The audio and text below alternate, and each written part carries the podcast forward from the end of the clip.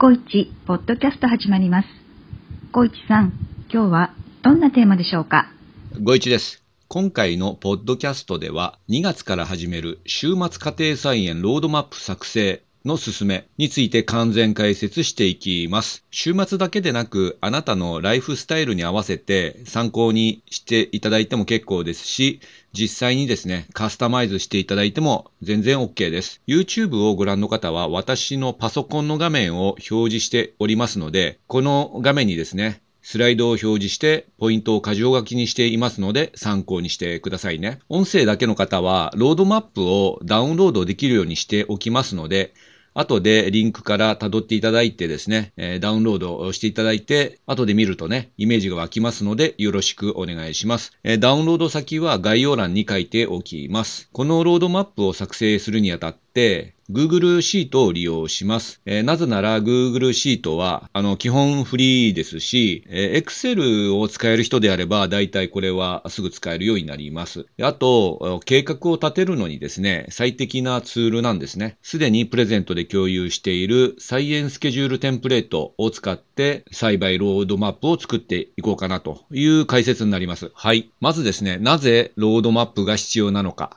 ということなんですけども、その理由です。家庭菜園での失敗の多くはですね、一度に種まき、あるいは定食しすぎることですね。これ何を言ってるかと言いますと、一度に種まきとか、一度に同じ時期に定食してしまうとですね、一度に収穫するという結果が待ってます。そうするとですね、食べることができなくなってしまうんですよね。まあ、その時は、えーお隣さんだとかご近所さんにお裾分けするっていうこともできるんですけども、でも大体あの、たくさん取れすぎるとですね、食べきれなくなるというう事態に陥りますので、まずここをですね、避けるということですね。で、次にですね、同じ品種を育ててみたいということで、えーこの欲を出してしまうというのが、まあ、人情なんでしょうがないんですけども、これですね、例えば、キュウリなんですけども、キュウリもですね、まあ、何種類かの種の袋、パッケージを買ってきまして、同じ品種というかですね、同じキュウリだったらキュウリをですね、同時期に育ててしまう。まあ、こういうのもですね、合計何株まで育てるというのを決めておいて、まあ、それでですね、植え付けるということですね。余った苗は、お隣で、えー家庭菜園している人とかにも配っちゃってもいいぐらいなんですね。これ苗もできてしまったからということで全部植え付けてしまうと、やはり上と同じようにですね、一度にあの収穫する羽目になりますんで、無理のない範囲でいろんな品種をね、え育てていけばいいかなと思います。3番目ですけども、3番目はですね、これ僕に当てはまってることなんですが、あなたはどうでしょうか？あの、週末の土日を基本として家庭菜園をやってますので、例えば畑が自分の家の隣にあるとかいうことであればですね、また違った形で育てることができるかもわかんないですけど、僕は土日しか行かないので、この効率的に作業をしてですね、えーまあできるだけですね、家庭菜園以外にもやりたいことがたくさんあるので、早めに家にええ帰ったりしてですね、今日はこれをやろう、え明日はこれやろう、あるいは、え来週はこれやろう。というような形でですね、作業内容をですね、明確にしておいて、まあ、できるだけ効率よく作業できるようにしたらいいのかなと思いまして、このロードマップが役に立つと思います。ちょっとやっぱりね、どうしてもね、場当たり的になっちゃうんで、えー今日この種があるから今日これやろうみたいになっちゃうんですけど、まあ、計画しながら、あやることによってですね、まあ、効率の良い、えー時間の使い方ができるんじゃないかなと思ってます。で、最後に、えー計画的に多品種、少量収穫、連続収穫ができるという理由ですね。すなわちですね、この家庭菜園の目的というのは、あなたもそうかもしれないんですけども、え新鮮な野菜を収穫して非常に美味しくいただくと。いうことがね、目的だと思います。で、あと、自分が育てた無農薬の野菜を食べるということになってくると思うんですけども、やはりですね、様々な品種のものを、えーちょっとずつ収穫えーしていって、それをしかもですね、連続的に収穫していくということをうまくですね、え実現するためにこのロードマップがあればいいかなと思います。そうすると、あ、これやり忘れちゃったっていうことがですね、少なくなってくるかなと思います。とはいうものの、僕もですね、このロードマップの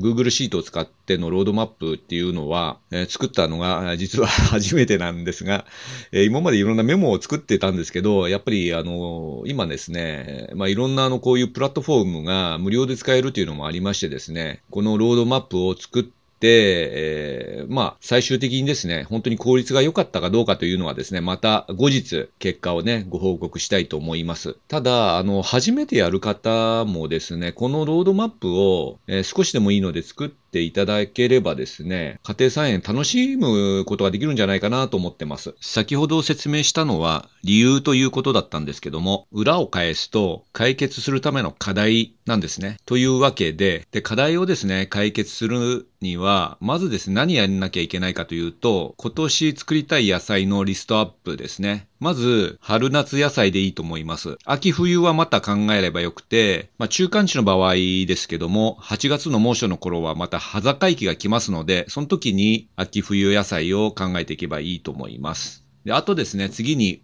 ウネマップの作成ですね。えー、これ畑の方とか、あとプランターの場合はプランターに番号をつけたりして、えー、マップを作成しておくということですね。どこに何を育てるかという基礎になります。次は、種まき、定食、まあ、それからあと肥料をあげるというのもあるんですけども、えー、収穫、これのマップを作成していきます。なんていう品種のものをいつ種まきして、いつ定食して、えー、いつ収穫するか。とということですね。まあ、定食がない野菜もありますけども、大根とかはですね、直巻きで結構ですが、まあ、こういうマップを作成していくということです。で、これをですね、ロードマップ形式にして整理していくと分かりやすいんじゃないかなと思っております。続きまして、どのように作るかという説明です。サイエンスケジュールテンプレート、過去51エディション01版。これをすでにですね、共有しておりまして、これを活用します。えー、これのね、使い方をね、説明していきます。今回実際の例を共有していこうかなと思ってまして、画面を見ながら、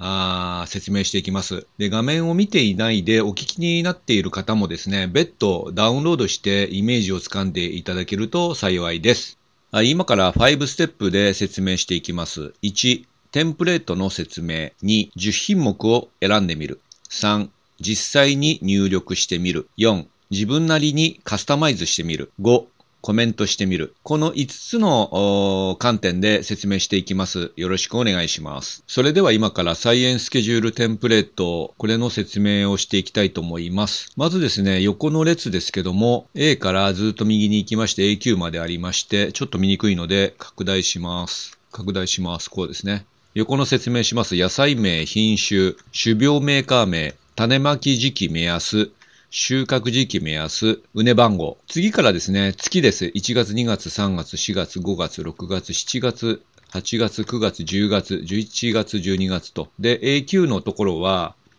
後作に良いというようなことで、で、縦軸ですけど、A の縦軸、ここに野菜名があって、えー、っと、3行目はサンプルですね。ちょっと後でまた解説します。で、4から17までは黄色に塗ってあるんですけど、キュウリから始まってジャガイモまで。これ実はですね、農林水産省で定めている指定野菜ですね。14品目。これを入れてあります。ブロッコリーもね、黄色くしてもいいんですが、一旦今定められている14品目に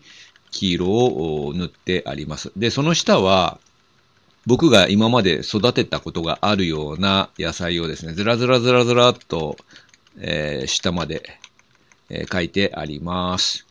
ですので、あの、あなたの育てたいのを挿入していただいてもいいですし、こんなの作らないよっていうんであれば削除していただいても全く構いません。であと横もですね、私が書きたい情報を書いてありますので、別にここにですね、いろんな情報を追加していただいても構いません。それからですね、月のところの下に、え、今サンプルっていう行、3行目サンプル、ここにですね、プルダウンメニューを作ってありまして、プルダウンメニューをこうやって種まき、育苗、定食、追肥、収穫、片付けという項目をプルダウンでですね、選ぶことができるようになってます。下行きましてシートが分かれてまして、今はスケジュールっていうシートなんですけど、次、これを押すとですね、解説というところを押すと、えー、まあ私の解説している、まあ説明文が書いてある。あります。これはまあ随時ちょっと追加していこうかなと思ってます。まあ使い方ですね。それから次のシート、工程名。これ先ほどですね、プルダウンメニューを、選べるようになってるようになってましたが、これがそのプルダウンメニューの内容になってます。ここから参照して、このスケジュールのプルダウンメニューに反映しているという感じです。で、実際にですね、まず10品目を選んでみるというところをやってみていきたいと思います。別に10品目じゃなくても20でも30でも全然いいんですけど、今日は時間の都合上ですね、10品目ちょっと選んでみました。それが実際の例で、こちらですね。今ですね、指定野菜の中から10品目選んでみました。白菜だけは、もう秋冬野菜なので外しました。ちょっと入力してみたので、えー、例として見ていきたいと思います。まず、キュウリなんですけど、今、キュウリ2品種選んでみまして、挿入して2つばかり、えー、記入しました。で、まずですね、美味しさ一番星、東北、で、種まき時期の目安は3月初旬、収穫時期は5月中旬から、うね番号、これ僕の、えー、畑のうね番号なんですけど、こういうふうに1番ということで計画してあります。そしてですね、もう3月の上旬から種まきしないので、このプロダウンメニューでですね、この種まきっていうのを選んでですね、で、えー、中旬以降はですね、育苗してですね、えー、なかなか寒いのでですね、育ちが良くないんですね、まだ3月の時は。ただ、あまあ、ここで、えー、4月の上旬に、えー、定食できたらいいなということで、これ定食っていう計画をしておきます。で、その後はですね、まあ、ここに入れてもいいんですけど、えー、とりあえずこう成長段階なので、本当はここでトンネル張るだとかっていうメニューを入れといた方もいいかもしれないんですけど、今入ってないです。で、えー、と、5月中旬ぐらいから収穫できたらいいなということで、こう、マッピングしてあって、だいたい7月の中旬まで育てることができるということで、えー、7月下旬ぐらいにですね、片付け。こういうようなスケジュールになるんじゃないかなと思ってます。それで、あの、一番最初の方にですね、説明しましたように、一度にあの、キュウリ結構なるんで、第2弾はですね、早生の節なりキュウリ。これダイソーからですね、売ってると思うので、今年も買って育てたいなと思います。で、これは4月中旬に種まきして、収穫時期は6月下旬ぐらいからということで、ちょっとシフトしてですね、植え付けるという感じですね。で、畝番号1番なんですけど、本当は3区画に分かれてまして、畝番号1の1とか、畝番号1の2とかっていうふうにやっていってもいいのかもわかんないです。まあ、こんな感じですね。で、まあ、トマト、ナス、ピーマン、キャベツ等々ですね、あの、いろんな品種ですね、売ってると思うので、トマトは、えー、種まきからやってもいいですし、苗を育ててもいいと思います。これも、こう、ここでですね、挿入していただければですね、トマトも、僕の場合はですね、トマトと言って、えー、これアイコとかですね。で、それからこれが中玉、トマトってやって、えー、っと、あ、これは何だろう。レンカ。レン。カージーズ。レンカっていうのをね、去年育てて、今年も育てようかなと思います。大玉、大玉、トマトで、大玉トマトは、大玉トマトは、レイカですね。果実と。こういうやつを育てるという感じですね。ナス、ナスは、中長、長。ナスというのかな。あと、まあちょっとナスはちょっと今悩んでます。ピーマンは中字ピーマンというんですか、肉厚で美味しいピーマンですね。キャベツは金系201号とか。あ玉ねぎは今育てているので、これはもうね、えー、っと、育ててしまってるので、えー、あと4月に早生のタイプを収穫、あと6月、えー、5月の下旬から釣り玉ねぎを収穫っていうことになってます。あ、玉ねぎですけど、これあれだね、品種がここに書いてあるね。早生。玉ねぎ早生でしょ？あと、釣り玉ねぎ。まあ、こんな感じですか。ネギはちょっと後で書きます。ほうれん草は3品種あるな。ほうれん草3品種ありますね。クローネ。黒根は中原の種とダイソーの種、この2品種がありますので植え付けていきたいと思います。あとは、あやどり、り、ほうれん草。こういうものがありますね。とうとうあります。大根は、大根春子町ですね。春子町。小町。春大根。大草。人参。時なし。五寸。人参。大草。まあ、こんな感じでですね、選んでいってください。あと、じゃがいももありますが、こうやって、えー、ちょっとこれすいません。あの、全部まだかけてませんが、これを記入して、えー、入力をしてください。それで自分でですね、あのー、カスタマイズするのは、そんな難しくなくて、ここに例えばですね、F の右側に、えー、列を挿入する場合、右に1列挿入して、結合する場合は、ここで、すべて結合ってやれば、これ一、一つのセルになりますんで、で、ここに例えば、なんだろう、うね番号と、く、番号、く、番号とかやって、ここは例えば、1の1番、1の2番と。これちょっと文字になったこんな感じで、挿入もね、自由自在にできますんで、で、あとこれをですね、カスタマイズをどんどんやってって、自分なりの、このロードマップにしてですね、で、菜園に行った時に、で、菜園に行った時はパソコン持っていけないので、今パソコンの画面なんですけど、スマートフォンで見ます。実際にスマートフォンで見ていきたいと思います。僕のスマートフォンでこんな感じで見えますね。先ほど入力したのが見えてます。菜園に行って、これを編集することはないので、これはまあ参考程度ですね。今日は何を種まきするかなとか、そういうのを思い出すときね、これを見てもらえばいいかなと思います。ちょっと文字が小さいんですけど、えー、こうやってね、拡大しながらね、確認していけばいいかなと思います。いろいろ改善点があると思いますので、これからどんどん改善していきたいなと思います。よろしくお願いします。はい。Google スライドを活用した菜園ロードマッ